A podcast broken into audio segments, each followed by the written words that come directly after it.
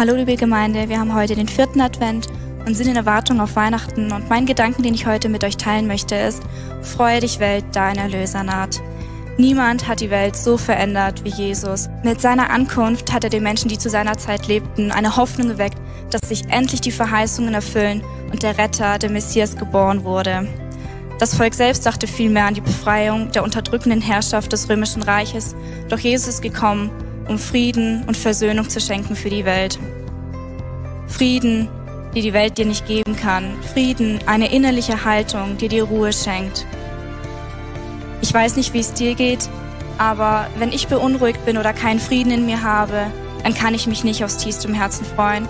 Und ich möchte dich heute ermutigen mit zwei Bibelversen. Einmal aus Jesaja 26,3, da heißt es, Herr, du gibst Frieden dem, der sich fest an dich hält und dir allein vertraut.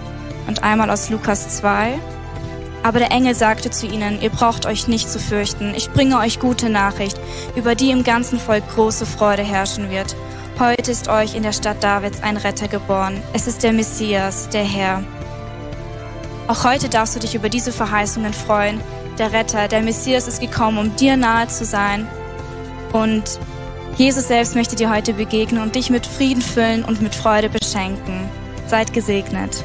Frohe Weihnachten.